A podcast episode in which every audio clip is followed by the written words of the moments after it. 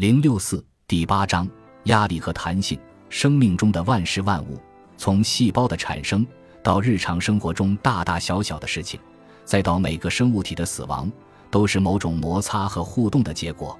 我们称这种刺激为压力。这个定义持中立的态度，将压力视作一种互动的能量，而非我们熟知的负面影响。这其实是符合生命事实的，甚至是一个中心事实。认识到这一点很重要，因为从短期来看，应激反应极大地激发了生命行动以及互动。当然，如果长期遭受压力，我们便无法有效应对挑战，压力就会成为我们心理、情感、身体健康的问题根源。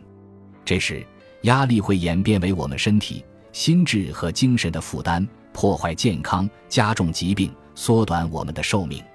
压力渗透在我们生活的各个方面，千钧一发之际，我们会有一个本能的生理反应——战斗或逃跑反应。但是，如果压力过大，从日常紧急事件演变为长期问题时，不仅会引发消极的心理及情感，还会带来生理损害。越来越多的科研数据表明，压力对我们生活方式及身体健康的所有方面都有影响。就压力和癌症的关系而言，我们现在知道，压力可以调节与癌症发生和进展相关的关键性生物进程。长期压力还会让癌症变得更严重。事实上，长期的压力破坏免疫系统，降低我们身体天生的防御癌症能力，导致炎症增加。